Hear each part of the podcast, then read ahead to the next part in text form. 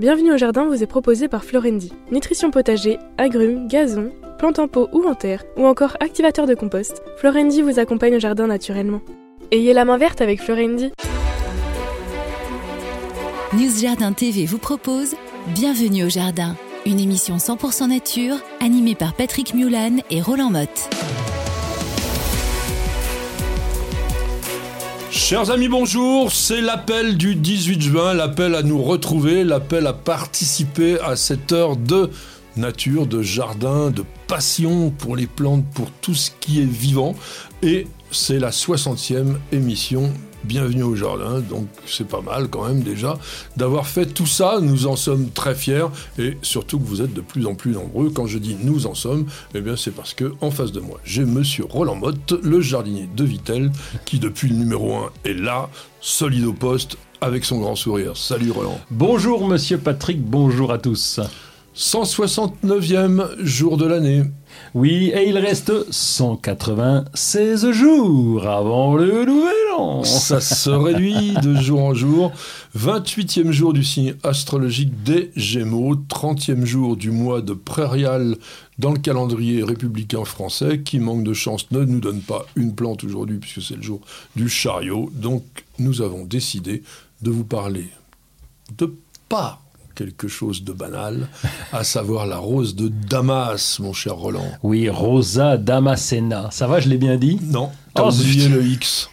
Euh, ah oui, Rosa X Damascena. Moi, j'ai tendance à l'oublier. Hein. C'est un, truc qui gêne. Ça. Bah non, ça gêne pas parce que ça veut dire que c'est un hybride. Alors, c'est un hybride naturel. Certainement le croisement entre Rosa gallica, donc la fameuse rose de France, rose de Provins, et Rosa phoenicia, donc la rose de Phénicie, ou la rose Rosa moscata, donc la rose musquée.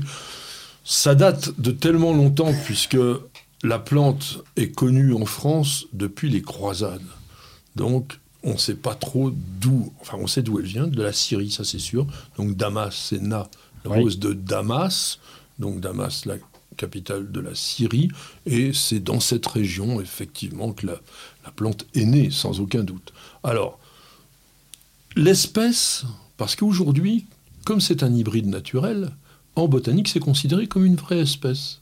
Et c'est le médecin alsacien Jean Hermann, avec deux R et deux N, qui était né en 1738, qui en 1762 a donné ce nom. Il s'est peut-être pas trop cassé la tête, puisque comme elle venait de Damas, c'était assez facile. Alors, en revanche, il y a des analyses permanentes, sur les, notamment sur les rosiers, et surtout, grâce à l'ADN, aujourd'hui, on commence à connaître de mieux en mieux les lignées. C'est pour ça qu'il y a cette fameuse classification phylogénétique.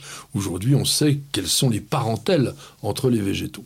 Eh bien, en 2000, des Japonais ont montré qu'il y avait une rose dont le nom est imprononçable, qui s'appelle Rosa Fetchenkoana, qui était aussi parente du rosier de Damas. Donc c'est des hybrides d'hybrides qui ont. Mais oui, parce qu'en fait. Ça fait trois par an Non, mais pas. Oui, mais parce que. Non, non, parce que. Il y a une lignée. Mettons, au départ, tu prends Gallica et Phénicia. Ça se marie, pouf, ça fait une plante. Et qui se remarie avec une autre? Eh ben, T'obtiens une autre espèce ou une autre variété. Donc, du coup, au fil des siècles, eh bien, il y a eu des transformations qui, aujourd'hui, aboutissent quand même à la reconnaissance en tant qu'espèce. Ça veut quand même dire que cette plante se reproduit fidèlement. Sinon, elle ne serait pas considérée comme une espèce, ça serait simplement un cultivar. Donc si tu la sèmes, tu as la même À condition de l'avoir vraiment mariée avec une autre rose de Damas, parce que si tu prends, oui, ah oui, oui. Euh, tu peux, les, les, rosiers se croisent extrêmement facilement. On connaît autant de variétés que, je sais pas, il y, a autant de variétés que de mots, des, des, dizaines de milliers. Donc ça s'hybride facilement.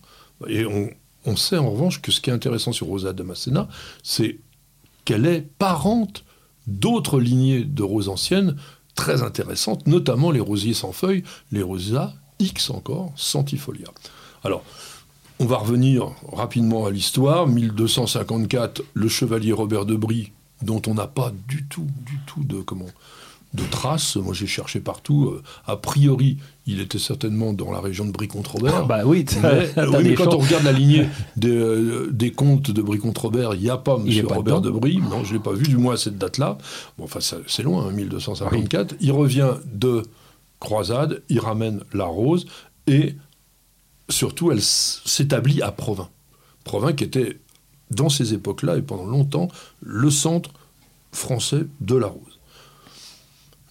Qu'est-ce que Rosa damascena? C'est un bel arbuste costaud, plus de 2 mètres d'eau. Ah ouais, c'est une belle rose. Voilà. non, non, et la rose, elle est très très belle. Extrêmement épineux. Ça vous fait des grandes tiges assez souples comme ça, mais alors les, aiguillons, je vous dis pas. Recourbés en plus. Donc ce qui veut dire que quand on se pique, bonjour.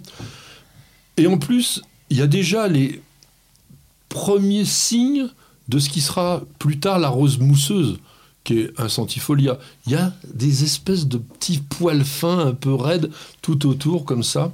Et ce rosier, a priori, existe encore de nos jours, de façon spontanée, en Syrie et dans le Caucase. Ce qui est intéressant, c'est quoi? La fleur. Bah, évidemment. souvent sur le rosier.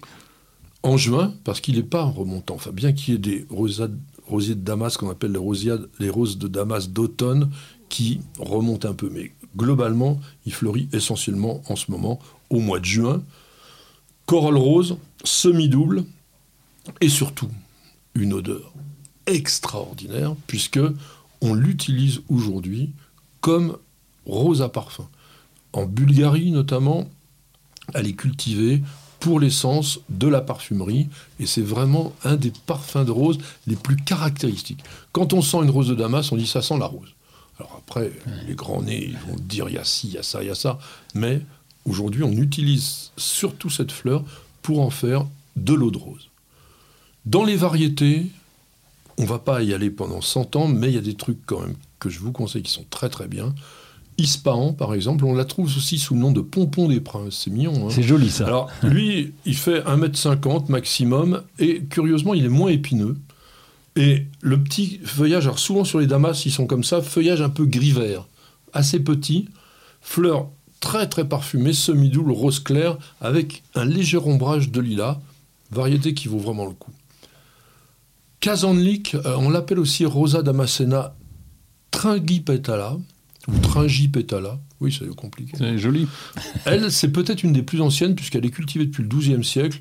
Et on a jusqu'à un buisson de 2 mètres, assez proche quand même peut-être de l'espèce type. Et lui, on l'utilise beaucoup, beaucoup en Bulgarie pour, la rose, pour le, le parfum. Fleur double, bien rose. Un que l'on doit à un Français en 1849 qui s'appelle La Ville de Bruxelles. Il est très intéressant.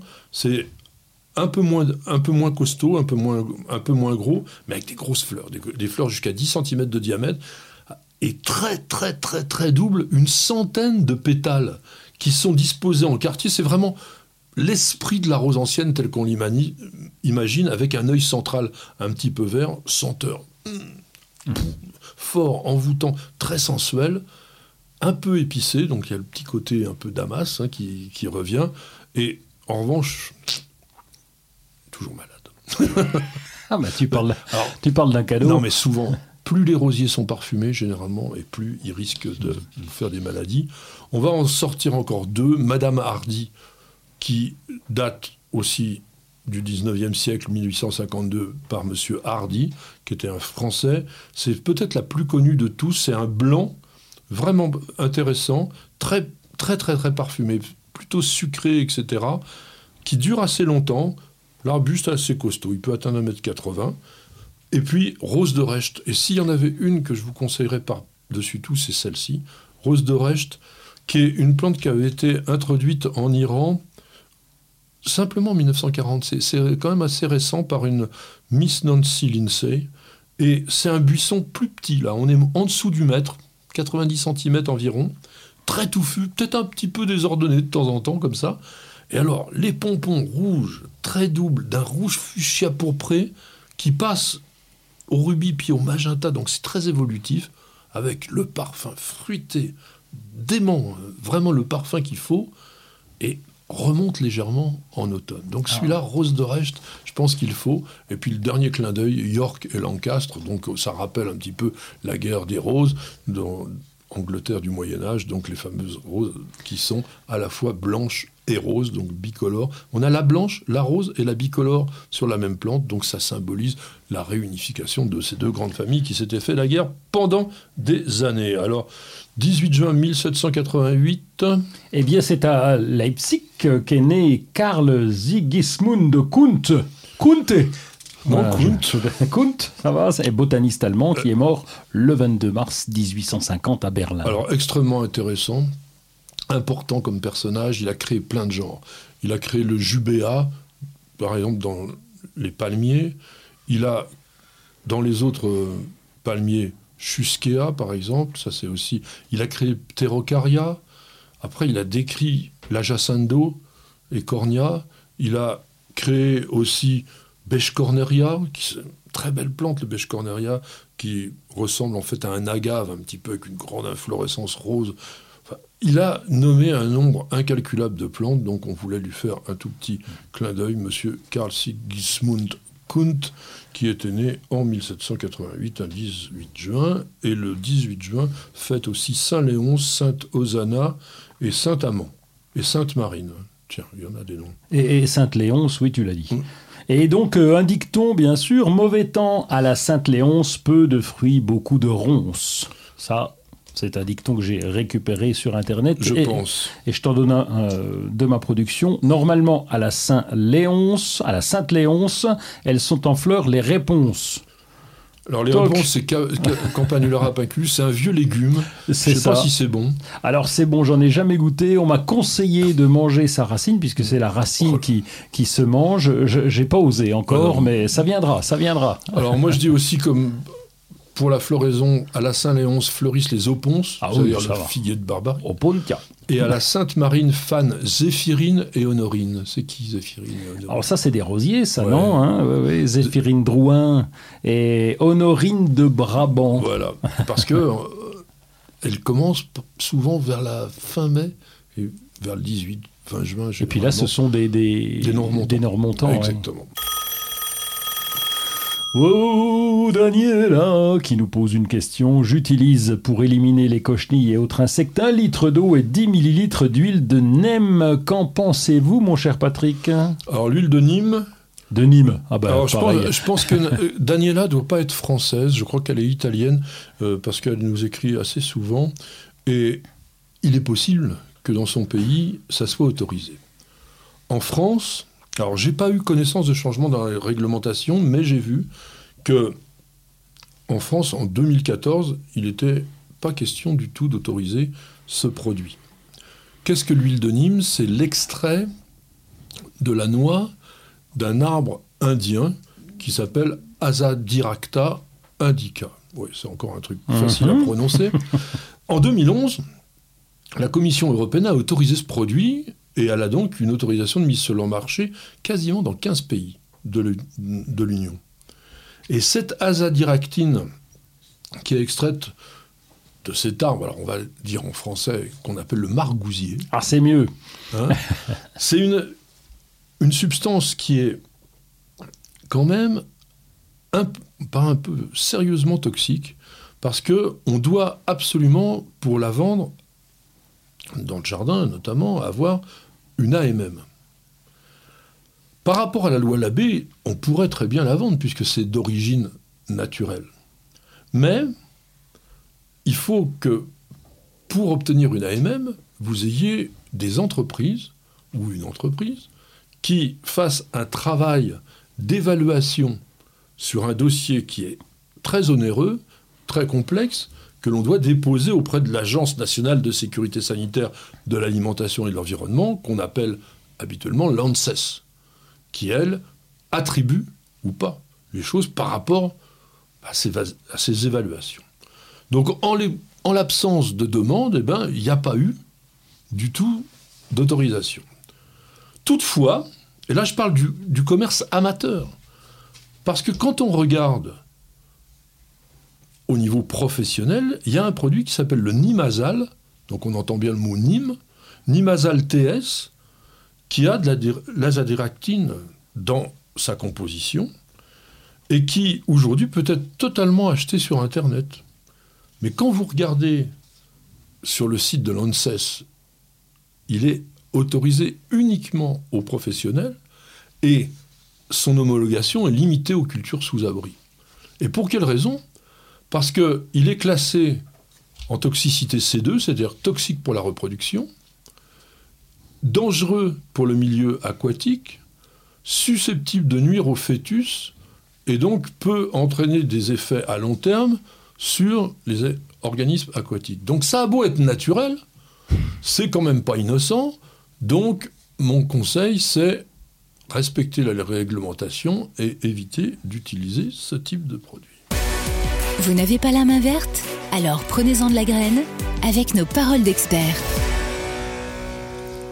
Alors je ne sais pas si Roland va être content, en tous les cas il va être très impliqué dans le sujet dont nous allons parler, puisque j'ai choisi que nous nous intéressions au milieu que l'on peut peut-être quand même appeler l'ennemi numéro un de nos jardins potagers, parce que en dehors des rosiers sur lesquels il peut sévir, on ne peut pas dire qu'il y a beaucoup de plantes ornementales, à part les agrumes. D'ailleurs, il y a un milieu spécifique des agrumes, mais c'est surtout sur les plantes alimentaires. Il y a le milieu de la vigne, le milieu de la pomme de terre et de la tomate, c'est le même.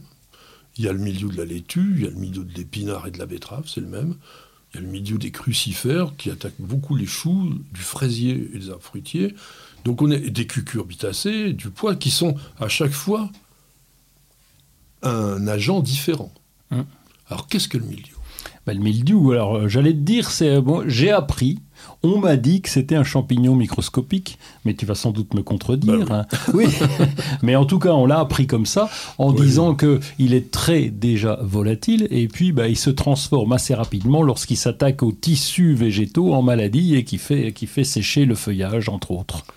Alors, tu ne seras pas jeté aux orties, mon cher Roland, par rapport à ce que tu as dit, parce que moi-même aussi, j'avais appris la même chose quand j'étais à l'école, mais la science évoluant, les milieux qui ont longtemps été considérés comme des fungi, c'est-à-dire donc des champignons, ont été changés de classement pour les mettre dans les zoomycètes, c'est-à-dire on va dire des pseudo-champignons, qui sont des parasites obligatoires, surtout oh. aquatiques, et dont la proximité est plutôt ceux, les algues brunes, même si c'est une branche totalement parallèle, on va dire.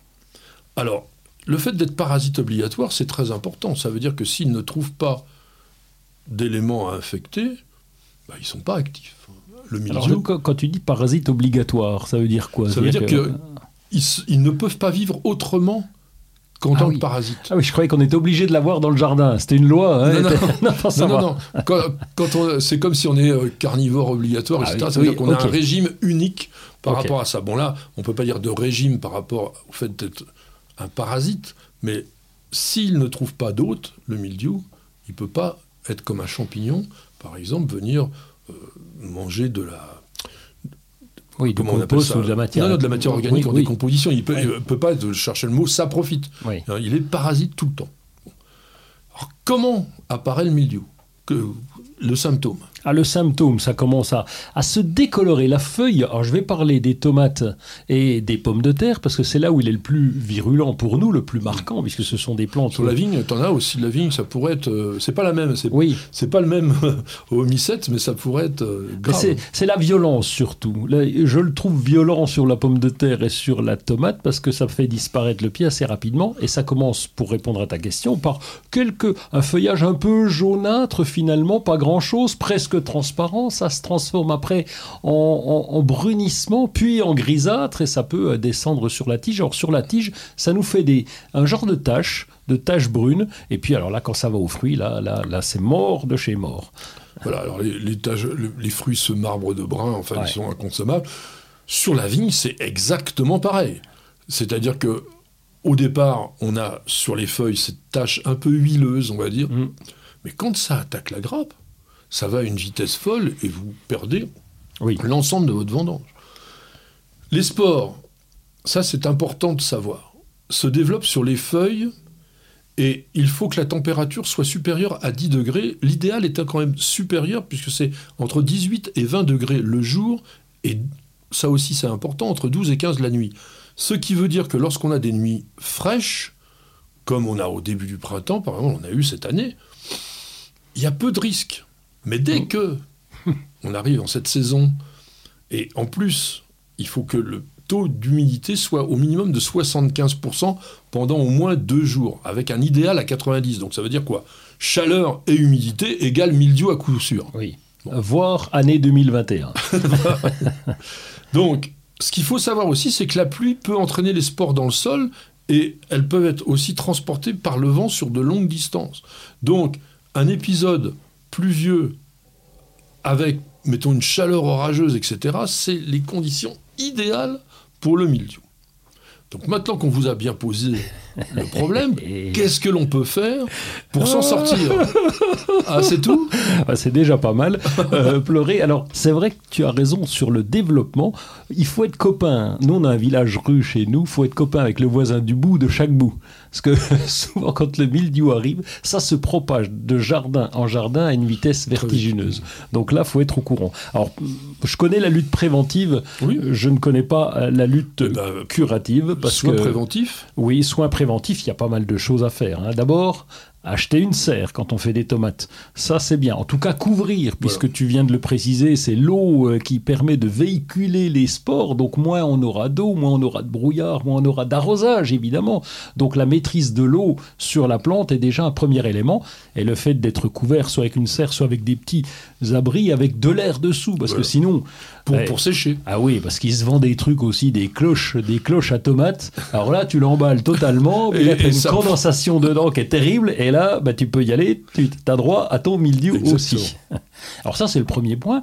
Deuxième point, il y a le choix des variétés, qu'on va peut-être pouvoir changer, trouver des variétés qui soient adaptées. Il y a aujourd'hui des, variétés qui sont un peu plus résistantes au mildiou, alors un peu plus, hein, parce que quand ça cogne comme l'an dernier, tu, laisses tomber. il faut hein. savoir que le mildiou, il évolue en même temps que la sélection. Hein. Oui, euh, non, non, euh, parce que le mildiou d'hier, il n'est pas exactement le même que celui de demain. Et une plante qui était résistante pendant 2, 3, 4 ans, elle peut très très rapidement devenir sensible. C'est pour ça aussi qu'il y a toujours des variétés nouvelles qui sortent. Oui. bon, alors après, euh, je t'avais expliqué lors d'une dernière émission dans la plantation des tomates que je plantais avec une petite butte à la base. Pourquoi? Parce que c'est mathématique. Hein. si l'eau, si on laisse une cuvette comme on fait beaucoup de plantations, ça gicle. Pic, pic, pic, pic. Donc ça remonte, l'eau remonte le long de la tige et c'est un risque supplémentaire en mettant une butte. Eh bien, l'eau aussi avec la boussure va vers l'extérieur. voilà. Donc ça, on évite déjà ça. La taille, la taille, parce qu'on taille les tomates, bien entendu, tu penses. Et on taille en général quand euh, les copains vont venir en disant Attends, c'est toi tes jardiniers, il faut que tu tailles tes tomates parce qu'ils vont arriver. Et non, quand on est à l'extérieur, on taille pas, euh, on attend qu'il y ait trois jours de beau derrière. Parce qu'il faut au moins qu'une blessure puisse se cicatriser, sinon tu les portes ouvertes et puis l'autre, il pleut le lendemain, ça y est, euh, le mildiou peut rentrer par la porte que nous avons ouverte. Donc euh, la taille, on attend, allez, on va dire, euh, il faut trois jours de beau pour pouvoir tailler ces tomates, sinon il est préférable de ne pas les tailler. voilà pas mal de choses déjà. Qu'est-ce que j'ai encore à te dire? Le paillage, évidemment. Hein. Oui, on va, on va surtout éviter la proximité des pommes de terre et des tomates, par exemple, donc des plantes qui sont sensibles, on les met pas ensemble. Il y a une chose quand même aussi, quand on a des résidus de récolte, alors tu disais par exemple que lorsqu'on taille, on ébourgeonne les tomates, on pourrait faire des boutures, ça, ça va. Mais si on les laisse pour faire du compostage de surface comme tu aimes bien, ça, c'est catastrophique. Donc, on ne met pas au compost, ni en surface, ni sur le tas, les plantes solanacées en général. Mmh. On va observer une rotation de culture de 4 à 5 ans sur la même parcelle, de manière à ce qu'on évite que les spores éventuels qui persistent dans le sol viennent, eh bien, tout simplement infester les nouvelles. Faciliter la circulation d'air entre les plantes, c'est-à-dire ne pas planter trop serré. Après, bah, on peut aussi faire ce que fait Roland. On va diversifier les cultures et même, je dirais, les variétés. Hum. Pas une seule variété de tomates, pas une seule variété de patates petite quantité de chaque variété différente, parce qu'il y en a de plus ou moins sensibles et plus ou moins résistantes. Et puis, s'il le faut, eh bien, on va utiliser de la bouillie bordelaise dès le départ de la croissance, quand le temps est humide et, doux, de façon à éviter, parce que c'est une prévention, la bouillie bordelaise. Alors, il n'y a pas que la bouillie bordelaise. On a aussi le bicarbonate, on en a déjà parlé, Oui. et il y a une vidéo là-dessus, qui peut jouer préventivement, en le mélangeant même, on dirait, avec du savon noir liquide, de façon à avoir une sorte de pellicule qui va empêcher la germination des spores sur la feuille. C'est un peu la même chose avec l'huile essentielle d'orange, mais qui a l'avantage de l'huile essentielle d'orange d'être curative. Alors, elle est curative à condition que le mildiou soit pas rentré. Ah. C'est-à-dire qu'il faut le faire tout de suite. Mais elle est beaucoup plus efficace, par exemple, sur l'oïdium, qui est un champignon superficiel. J'ai vu aussi beaucoup de choses sur l'huile essentielle d'origan. Il semblerait qu'il faille l'associer à du lait d'argile. Et ça, ça va dans le sens de ce, quoi tu- ce que tu faisais, d'avoir une pellicule aussi. Alors, avec quelle terre tu faisais ça La chabazite. Avec la chabazite. Alors voilà. chabazite qu'on trouve pas dans le commerce, qu'on trouve au niveau agricole, parce qu'il y a des tests qui sont réalisés en ce moment, enfin de- depuis 2-3 ans en Normandie, qui sont, j'ai vu les résultats des tests et qui, qui étaient très efficaces. Donc là, l'idée, c'est de recouvrir finalement le- le- les- le- la plante Oui. d'une légère pellicule d'argile. Enfin, c'est de la chabazite, c'est une roche en tout Bah cas, et, et pour empêcher la pénétration du Eh champignon. ben, le lait d'argile, c'est la même chose. Oui. Donc, avec une huile essentielle, ça peut le faire. On sait jamais. Bienvenue au jardin. Patrick Mulan, Roland Motte. Nous avons bien sûr des actualités à vous proposer parce que nous sommes en pleine saison. Alors tu vas nous faire, ah, c'est pas tout à fait jardin ça, mais pourquoi pas si, c'est jardin. C'est Eddie, euh, la laine, le lin. Enfin, la laine, non, mais le lin et le chanvre. Ah, tu veux dire le matériau, oui. Le matériau utilisé. Et puis, c'est très jardin parce qu'on va aller visiter des jardins. Tu vas nous parler de plein de jardins à aller visiter. Et donc, il faut son petit sac à dos pour y aller. Parce qu'on va pique-niquer sur place quand même. Faut attention de ne pas laisser des déchets. Et le Mouton Givré, une entreprise franco-française qui a créé le petit sac à dos isotherme euh, zéro plastique et qui est fabriqué donc avec un peu de laine, avec beaucoup de lin et de chanvre. Et donc euh, ils ont fait très attention, les deux personnes qui ont créé cette entreprise, à, à faire quelque chose de très éco-responsable, y compris avec le lin et le chanvre, puisque on, l'utilise, hein, on sait qu'on n'utilise pas grand-chose. Donc voilà, sac à dos. Si vous voulez un sac à dos maintenant, vous, vous allez vers le mouton givré. Mouton et Ça s'appelle pique-nique, non? Pique-nique, Ouais, tout simplement. C'est assez rigolo.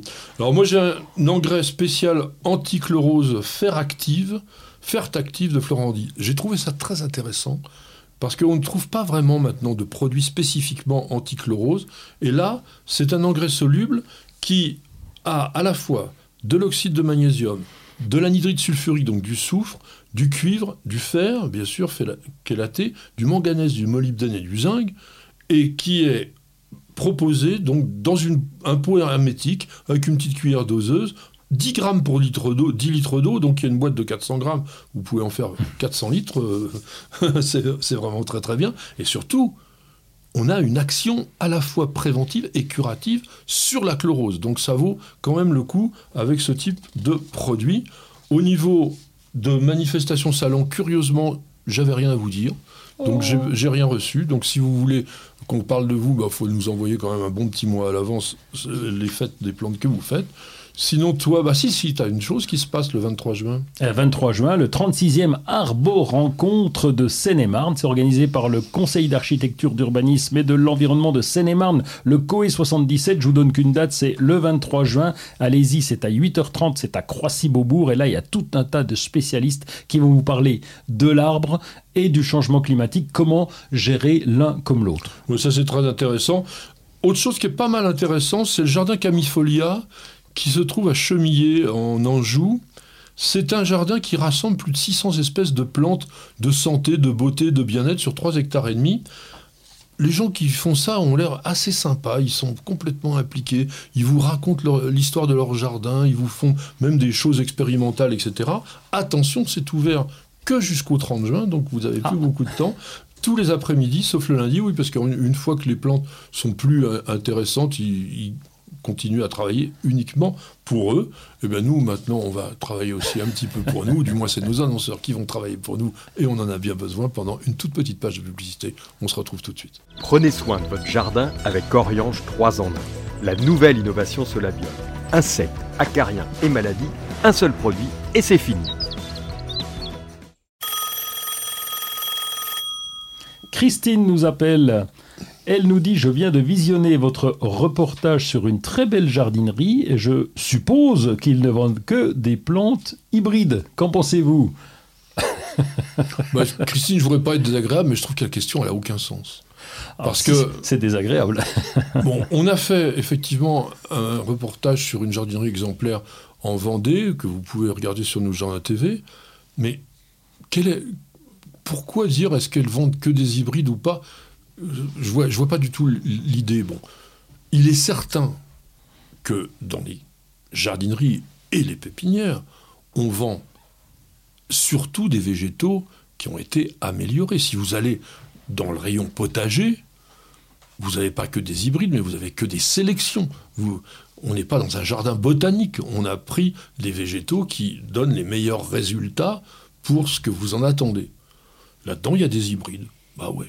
Mais il n'y a pas que, hein, parce que si on parle de la jardinerie concernée, c'est en Vendée, euh, c'est chez un, un ami qui s'appelle Daniel, et là, je sais que dans le rayon graines, par exemple, il y a toute la collection ferme de Sainte-Marthe, et là, on peut Oui, pas, on ce peut pas dire que c'est des hybrides. Non, hein. mais même au plan potager, c'est des Ouais. sélections. Oui, faut, faut, faut quand même faire attention à ce que l'on dit. Parce qu'entre un hybride et une sélection, il n'y a pas beaucoup de différence. Un hybride, c'est une, une action volontaire de la part de l'humain de marier deux plantes. Une sélection, bah, c'est la même chose, simplement on a laissé faire la nature. C'est des abeilles ou euh, le vent ou des papillons ou ce que vous voulez qui ont fait l'hybridation involontairement. Et après, sur l'ensemble de la population, on a sélectionné. Et au bout d'un moment, on a obtenu des lignées qui étaient pures et on a des plantes qui sont quand même améliorées. Bon.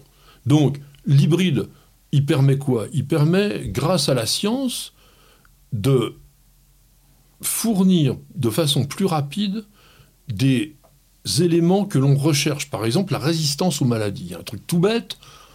Vous avez une plante qui fait, par exemple, vous prenez une tomate, vous avez une tomate qui fait des superbes fruits, mais qui est bourrée de maladies. On vient de parler du mildiou, elle est tout le temps malade. Et puis à côté de ça, vous avez une plante qui donne des fruits un peu minables, mais qui est totalement résistante, ou du moins extrêmement résistante. Bah, vous êtes tenté de croiser l'une avec l'autre pour vous dire je vais obtenir les qualités des deux parents. C'est ce que font les chercheurs avec les hybrides. Et ne confondez pas ça avec de la manipulation génétique et avec des OGM, ça n'a strictement rien à voir. Donc, dans les jardineries, que ce soit celles dont on parle là ou les autres, aujourd'hui, vous trouvez des sélections de plantes. Certaines sont des hybrides, certaines sont des plantes naturelles. Vous pouvez aussi très bien trouver du saule marceau, euh, qui est une plante euh, basique euh, que vous pourriez trouver dans la nature. Voilà, il n'y a pas que des améliorations, il y a tout un ensemble, mais qui correspondent simplement, on va dire, à des utilisations. Vous cherchez la petite bête? Toutes les réponses dans le dossier de Bienvenue au Jardin. Dans ce dossier, mes amis, nous allons essayer avec Roland de réhabiliter une plante qui était, on va dire, assez commune dans les jardins de campagne de notre enfance, et puis qui a un peu sombré dans la désuétude, et qui revient aujourd'hui parce que tout compte fait, elle est quand même intéressante. Alors, vous la connaissez tous, ça s'appelle le glaïeul, c'est vrai qu'on en voit beaucoup chez les fleuristes, plus que dans les Oui. jardins, sans doute. oui, oui. Et pourquoi on en parle Bah, Tout simplement parce qu'on peut en planter encore en ce moment. Le glaïeul peut être planté à partir du début mai jusqu'à la fin juin pour obtenir, d'ailleurs c'est très conseillé, une floraison échelonnée. On ne plante pas euh, 2000 bulles de glaïeul d'un coup, on va planter petit bout par petit bout parce qu'il fleurit simplement pendant deux semaines en général et entre 10 et 12 semaines après la plantation. Est-ce que tu en cultives Alors, je suis très mal à l'aise pour parler du sujet parce que je m'en souviens chez la Louise Moïse, ma grand-mère, dans le Houdou, il y avait toujours, et ça j'étais gamin, donc j'avais 10 ans, je me souviens d'avoir un rang de glaïeul, ça c'était obligatoire, mais depuis, euh, je n'ai plus trace de glaïeul, enfin si ce n'est pour les croiser de temps en temps, mais, mais très rarement dans les jardins. Et Alors donc, toi, euh, Justement, toi qui fais un, un- un jardin très varié, oui, je pense que les glaïeuls pourraient être ressuscités là-dedans. Parce que ce qui est moche, c'est effectivement d'en faire un rang, oui, Pourquoi est-ce qu'on faisait un rang? Bah, Parce qu'on les mettait dans le potager, parce que c'est peut-être pas une plante qu'on utilisait comme ornement, on l'utilisait pour faire que de la fleur coupée. Ça tient très très bien en vase, et comme ça fait des fleurs souvent assez énormes, bon, ça fait des bouquets spectaculaires. Mais dans le jardin, si vous prenez la technique de Monsieur Roland Motte, non mais c'est pas c'est pas rigolo ce que je dis. C'est, ah, non non non non mais c'est pour inciter les gens à, découvrir ce que tu fais de façon très intelligente. C'est en mélangeant des plantes et au milieu de ça en mettant un ou deux bulbes de glaïeul de temps en temps. D'abord ça va donner une sorte d'érection, enfin ça va être plus haut. Oui, c'est ça. Ah non, mais j'ai, riche, donc c'est une érection. Je ne critique pas, bien au contraire. Et ça, va, ça peut être sympa parce que du coup, il va se retrouver dans un ensemble. Oui. Et l'intérêt du glaïeul, c'est quoi? Eh ben, C'est sa floraison quand même. Ben oui, la couleur, ah la richesse de coloris qu'il y a chez le glaïeul. Il y a deux couleurs qu'on n'a pas. Et tu vois, je me pose une question parce que j'ai beaucoup travaillé en jardinerie, j'ai beaucoup formé en jardinerie, je n'y ai jamais pensé. Et alors, euh, parce que peut-être qu'on met plus en avant finalement ce glaïeul et même dans les rayons, dans les rayons bulbes, puisque c'est là où il doit être, eh bien, on, on s'en aperçoit pas qu'il est là. Mais exactement, et moi c'est ce que je trouve qui est très dommage sur cette plante. Donc une plante qui est de la famille des iridacées, donc comme les iris, mais aussi comme les crocosmia, comme beaucoup de plantes, et qui produit pas un bulbe en fait. Comment on appelle en fait cette tige souterraine renflée entourée d'écailles Un rhizome? Non, c'est ah un corme. Un corme, ah un corme ou un cornu. Et donc c'est une particularité. Euh, si vous coupez un glaïeul en deux, c'est pas comme quand vous coupez une tulipe en deux à l'intérieur du bulbe de la tulipe, il y a la fleur, il y a toute la plante. Non, sur le glaïeul, c'est uniquement un organe de réserve avec un germe. Donc il va bien falloir que la plante se développe. C'est un, nom ancien euh, qui vient du latin gladiolus, c'était le glaive. Ah oui. Et pourquoi?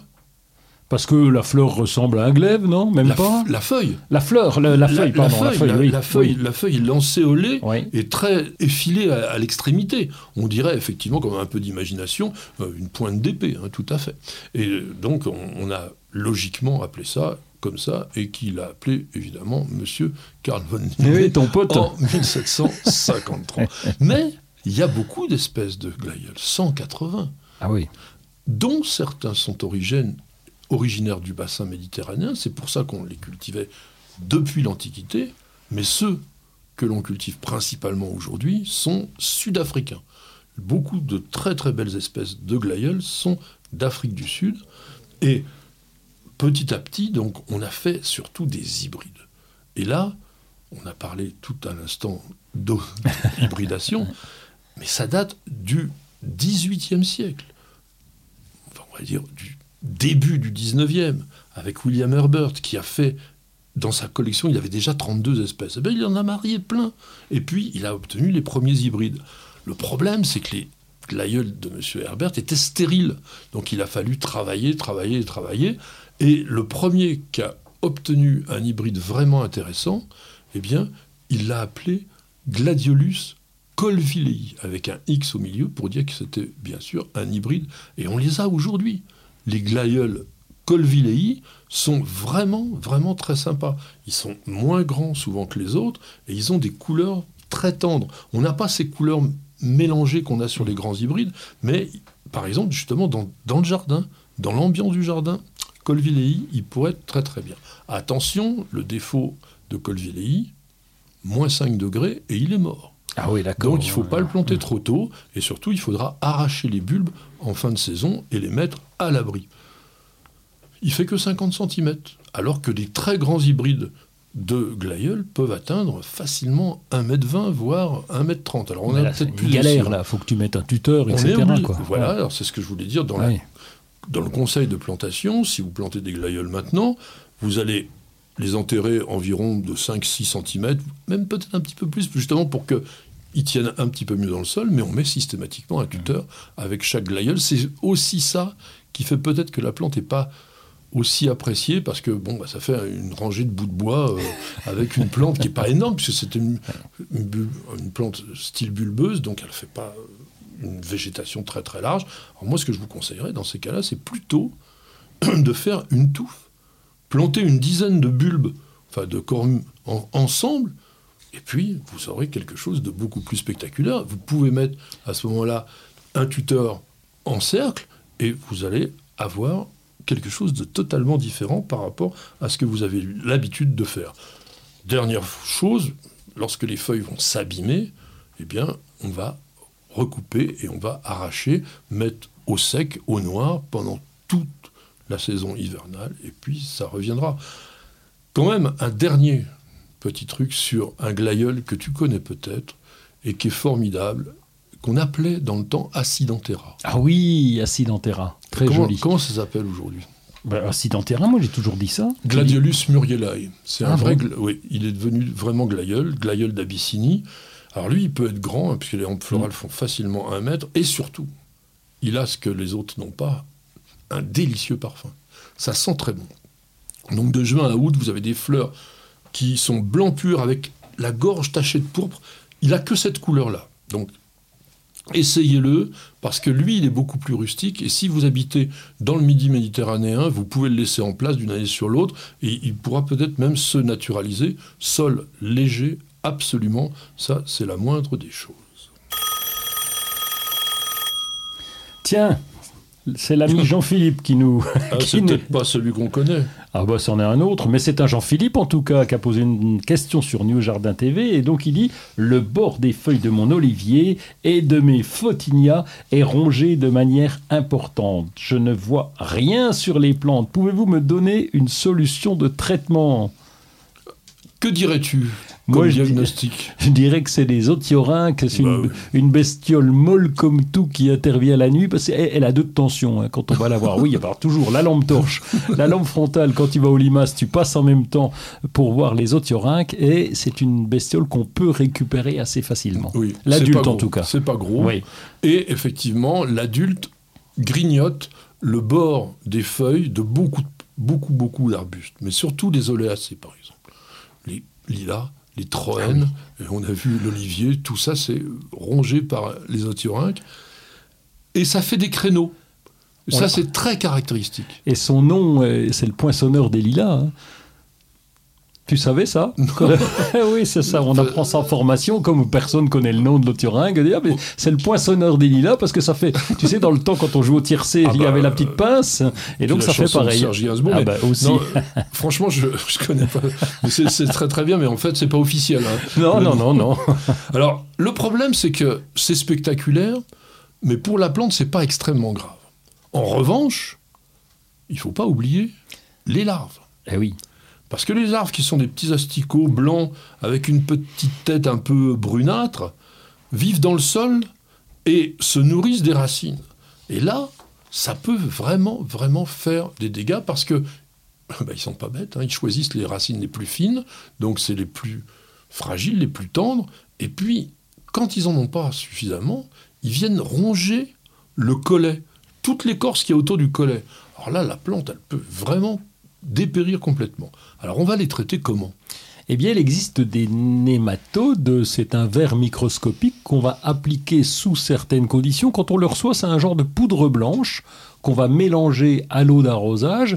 Et puis, il faut quand même que le sol soit au moins à 12 degrés et qu'on arrose beaucoup, parce que si on n'arrose pas beaucoup, puisque le, le nématode, il est véhiculé par l'eau, donc euh, il faut quand même que le sol Voilà. soit bien humide.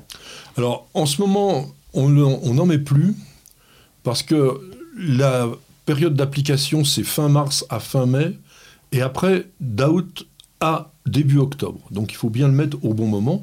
Alors le nématode a un nom extraordinaire qui s'appelle Heterorhabditis bacterioflora, mais on peut le trouver dans, la, dans le commerce sous le nom de nématope. Alors on va faire un petit stop, aussi ça va nous faire du bien.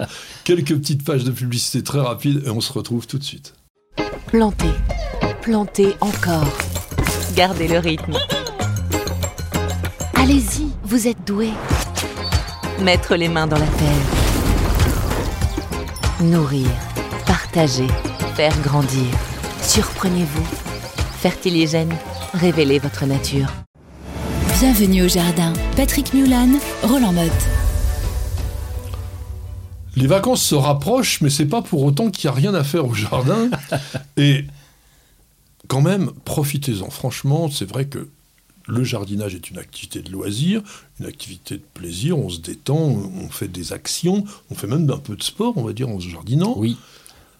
Mais profiter de son jardin, c'est aussi très agréable. Donc en ce moment, il est quand même au top, si vous l'avez bien entretenu, bien sûr, si vous écouté les conseils de Roland.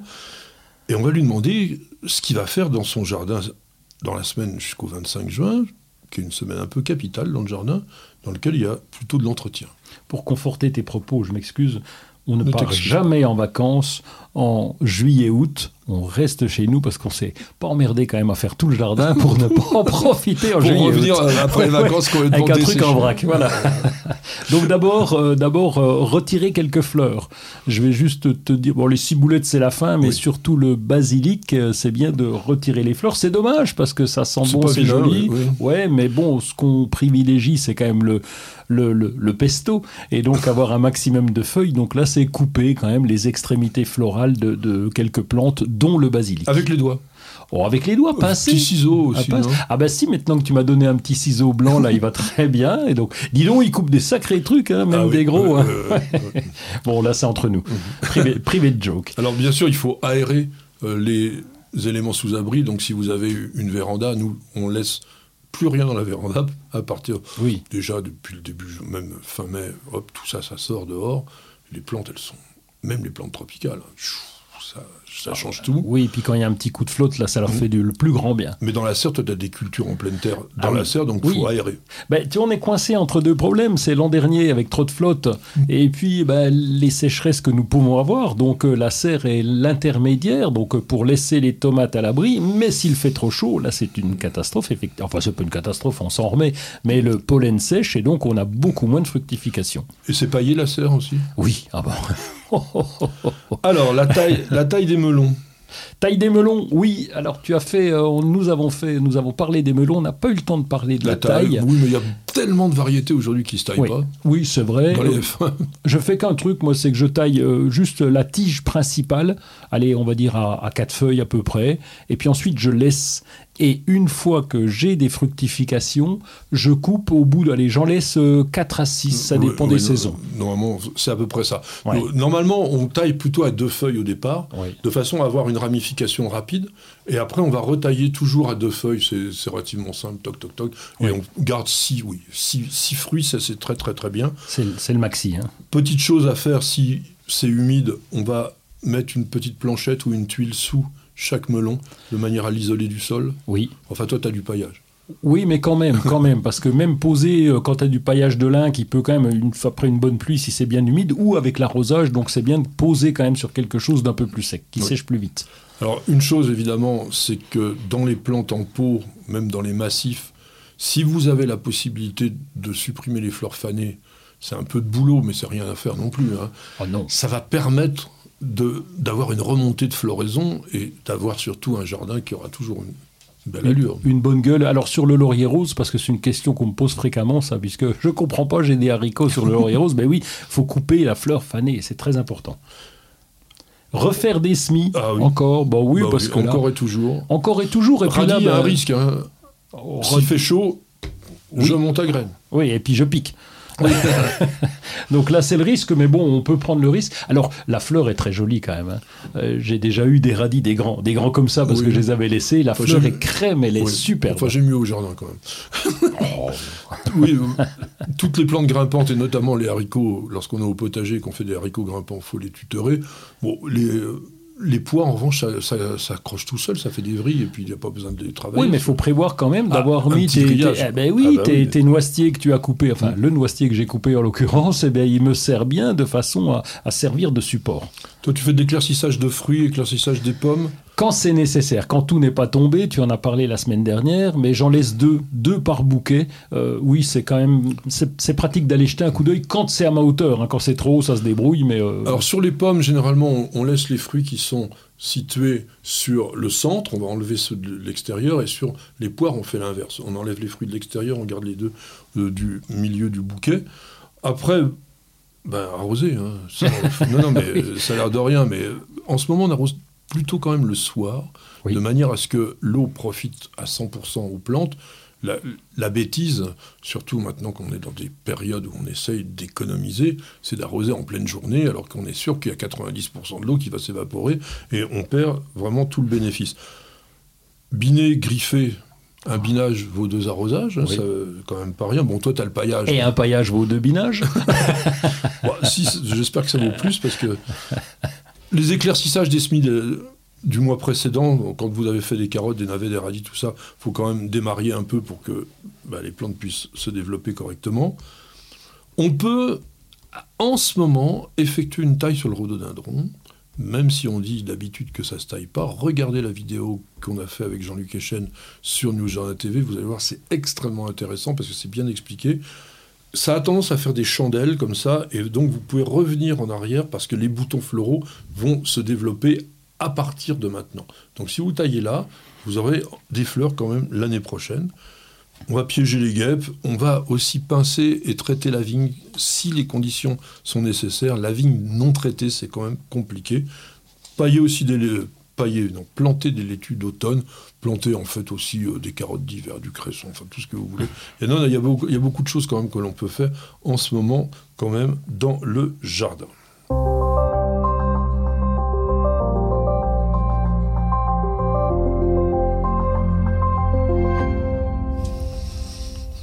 Alors, nous allons euh, aujourd'hui? Scott Gillespie, c'est où C'est euh, dans l'Arkansas Euh, c'est où Je sais plus où il est. Je- Non, c'est en pas- Angleterre. C'est en Angleterre, oui, oui, vu, oui, je oui, l'ai c'est- vu, ouais. c'est c'est même en Écosse, je crois, de mémoire. Et donc, euh, Scott Gillespie, qui a un compte Instagram assez sympa. Alors, il est journaliste et photographe horticole. Donc, il nous passe ses photos. Alors, il a 12 500 abonnés, quand même, il rigole pas. Il a 776 publications, il y en a. Et alors, c'est souvent, très souvent, des gros plans de plantes, mais chaque fois, on a le nom. Donc là, Mm. Patrick, tu peux t'abonner. Oui, j'ai été voir. euh. C'est pas le meilleur photographe de jardin que je connaisse. hein. J'ai Oh. trouvé que les photos étaient. Non, mais parce que d'habitude, les, les photographes anglais ont, ont un talent extraordinaire. Euh, Il y en a plein de photographes de jardin. Ils vous font des photos à tomber par terre. Là, c'est peut-être pas le meilleur de ce que j'ai vu. Alors peut-être que j'ai pas été voir toutes les 776 photos, mais les premières, les premières que j'ai vues comme Oui. ça, bon, bah, peu importe. Mais l'intérêt, c'est effectivement de mettre le nom quand on a des plantes. Au moins, on sait de quoi on parle. Et il est photographe, il met même l'objectif qu'il a utilisé. Alors ça c'est intéressant aussi pour ceux qui veulent s'adonner à la photo de plante. Tiens, un jour on vous fera peut-être une chronique sur comment faire des photos de plantes. On sait faire ça à peu près bien. Ça fait quand même par ouais, 50 un certain temps. voilà, ouais, ça fait 50 ans que je fais ça. Quoi. Euh, guide des jardins remarquables de Normandie, édition du patrimoine. Ce petit livre, mignon comme tout, vaut seulement 9 euros. Et il vous présente l'ensemble des 37 jardins qui ont obtenu le label Jardin remarquable en Normandie, c'est-à-dire Calvados, Eure, Manche, Orne et Seine-Maritime. Donc, vous avez là-dedans de quoi vous faire un vrai petit plaisir de visite. Il y a toutes les indications qu'il faut pour aller les visiter. Et regardez les photos, là, elles sont excellentes. C'est vraiment le petit bouquin qu'il faut essayer d'avoir. Je pense qu'il y a d'autres régions qui doivent faire un petit peu la même chose. Donc aujourd'hui, on a vraiment un panel extrêmement intéressant sur tous ces jardins remarquables. Mon seul reproche ira au fait qu'il n'y a que les jardins labellisés. Et il y a en Normandie des jardins magnifiques qui ne le sont pas volontairement, parfois comme le Vasterival, qui méritent aussi largement, bien sûr, votre visite. On va passer au potager maintenant avec une Bible. Oui, il faut le dire. Voilà. Le guide close du potager, alors vous connaissez tous le guide close qui est Oui.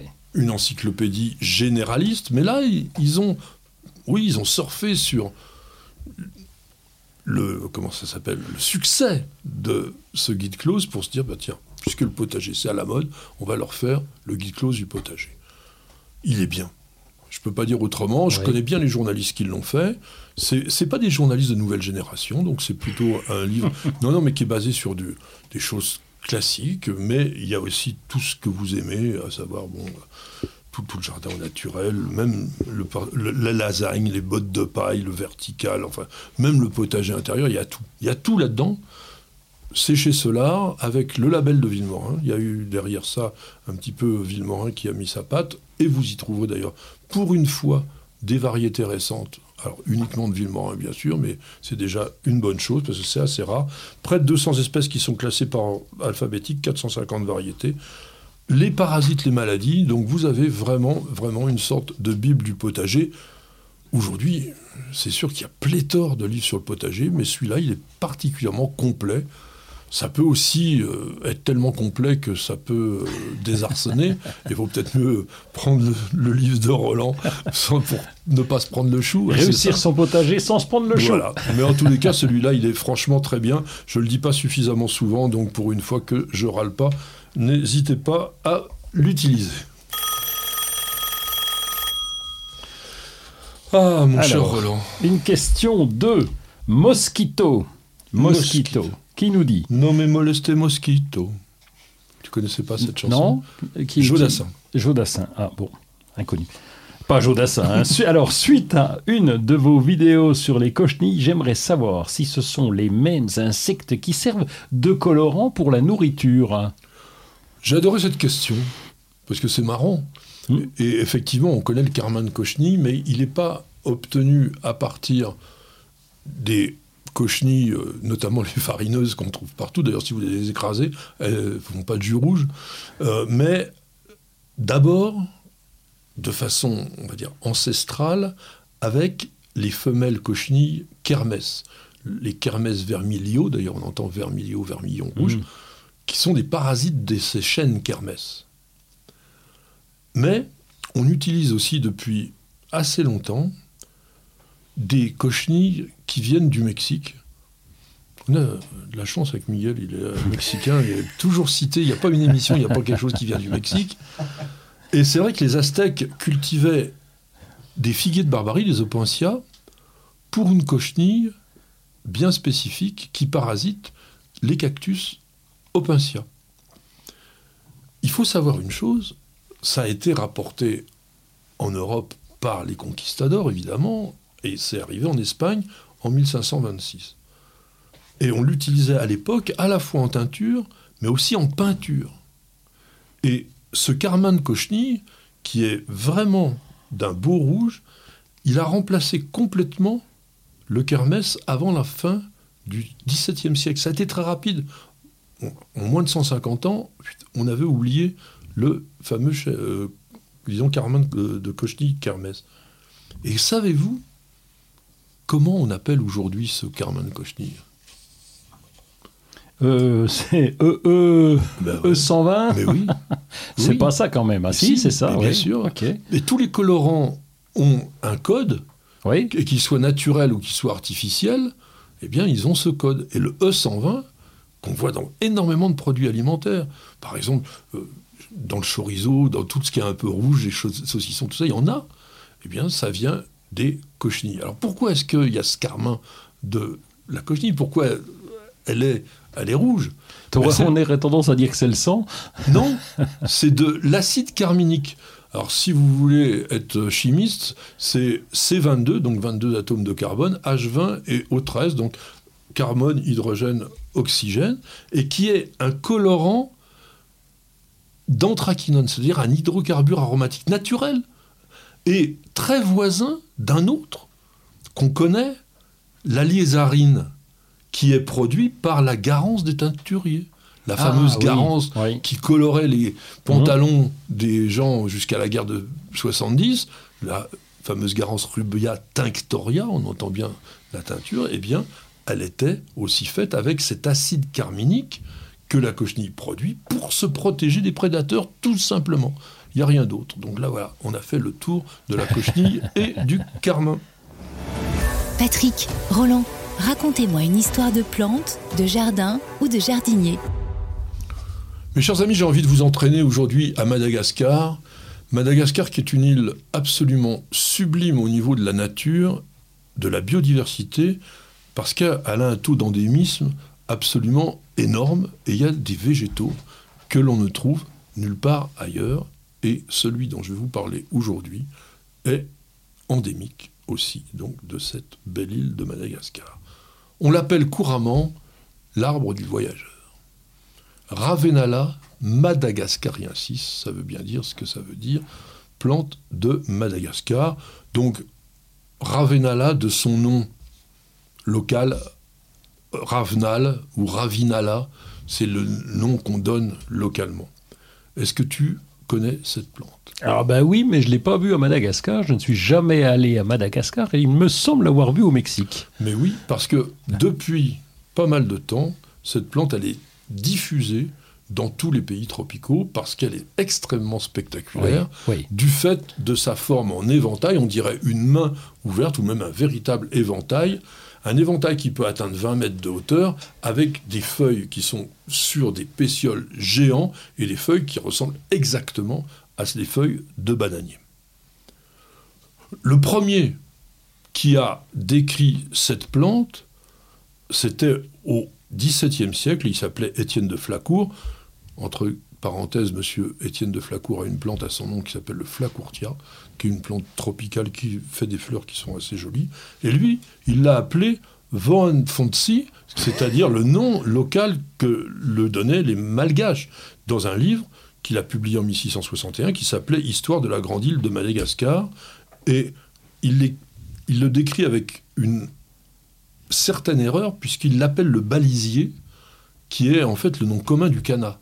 Oui, Mais on est sur des plantes dont la forme des feuilles peut quand même évoquer un peu la même chose. On avance dans les siècles et le fameux Philibert Commerson, dont on vous a déjà parlé pour l'Hortensia, qui habitait à l'époque à l'île Maurice, qu'on appelait l'île de France, part en 1768 à Madagascar et il rapporte en 1770 un manuscrit dans lequel il décrit beaucoup de plantes et il appelle le Ravenala, qui s'appelait pas encore comme ça, d'Alembertia uranoscopa. Pourquoi d'Alembertia Ben, Pour honorer Jean d'Alembert, ah oui. Jean d'Alembert qui, avec Diderot, avait écrit cette fameuse encyclopédie qui réunissait à l'époque l'ensemble des connaissances du monde. Mais d'Alembertia, aujourd'hui, est un genre qui existe, mais pas du tout comme le Ravenala. C'est une forbiacée dont il, est- il y a quatre espèces officiellement répertoriées. Alors, quand est-ce qu'il est arrivé ce Ravenala Eh bien, c'est un Français, encore un, qui en 1763, donc euh, il l'avait déjà fait pourtant, hein, euh, et Commerçon ne le savait pas, parce qu'à l'époque, l'information n'allait pas toujours très Oui. très vite. hein. Michel Alençon. Michel Alençon, on en a déjà parlé, parce que c'est lui qui avait découvert et nommé les baobabs à Dansonia, euh, s'est inspiré donc du malgache Ravinala. Ravinala, ça veut dire la feuille de la forêt. Et c'est des plantes qui vivent en bordure forestière et qui sont effectivement comme des arbres. Mais on va voir que ce ne sont pas des arbres.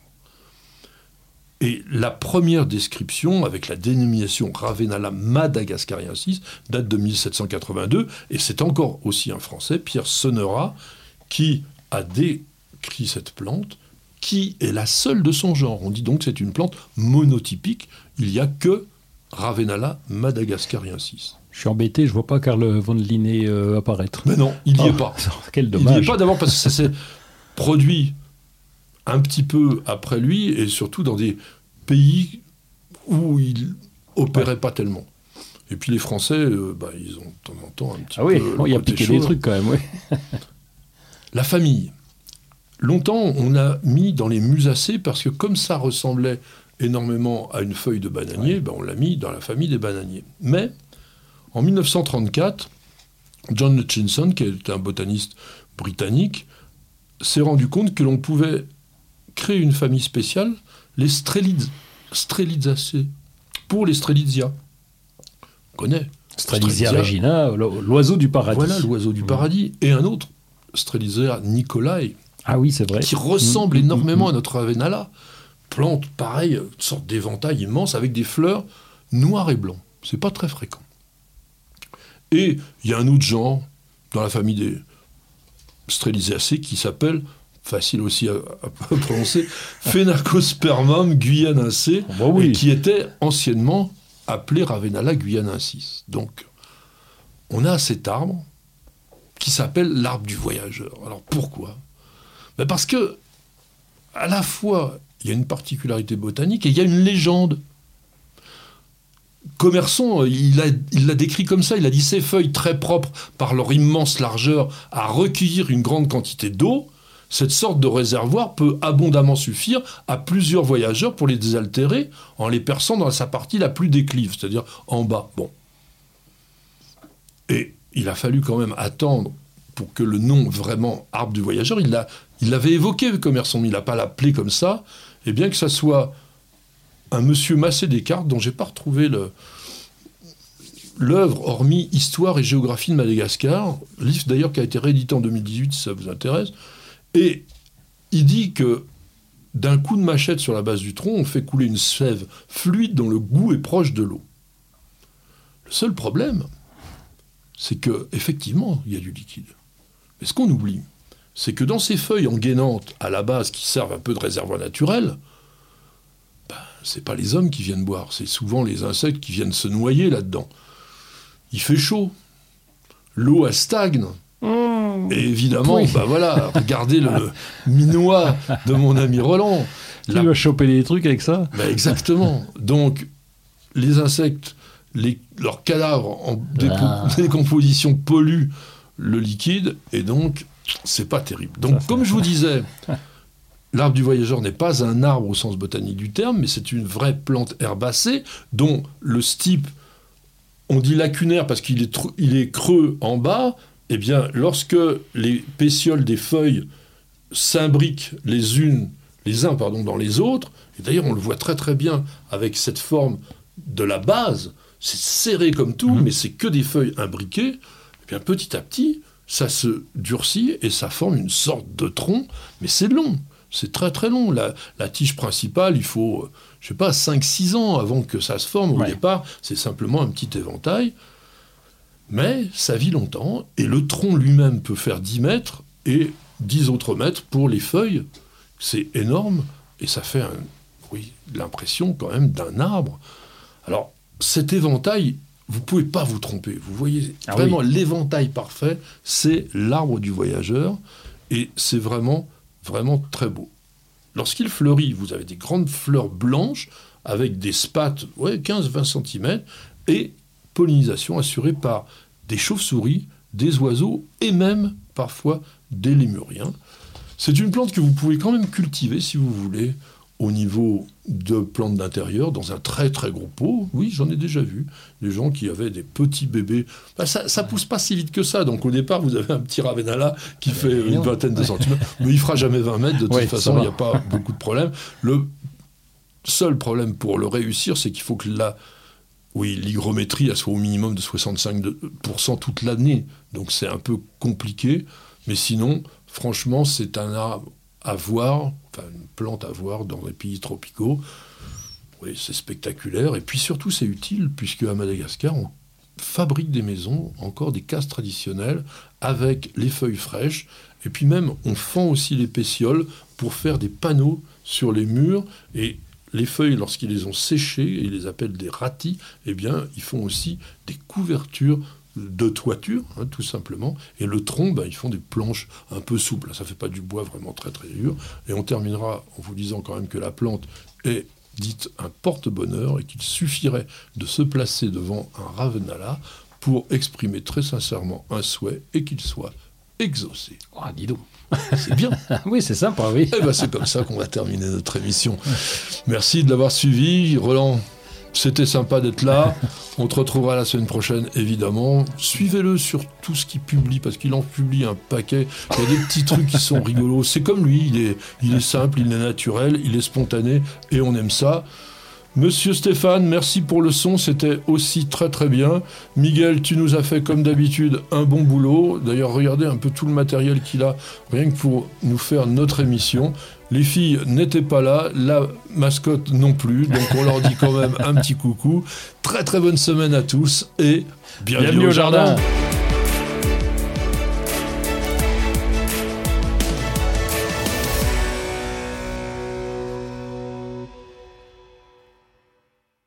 Vous avez écouté Bienvenue au jardin avec Florendi. Nutrition potager, agrumes, gazon, plantes en pot ou en terre, ou encore activateur de compost, Florendi vous accompagne au jardin naturellement. Ayez la main verte avec Florendi.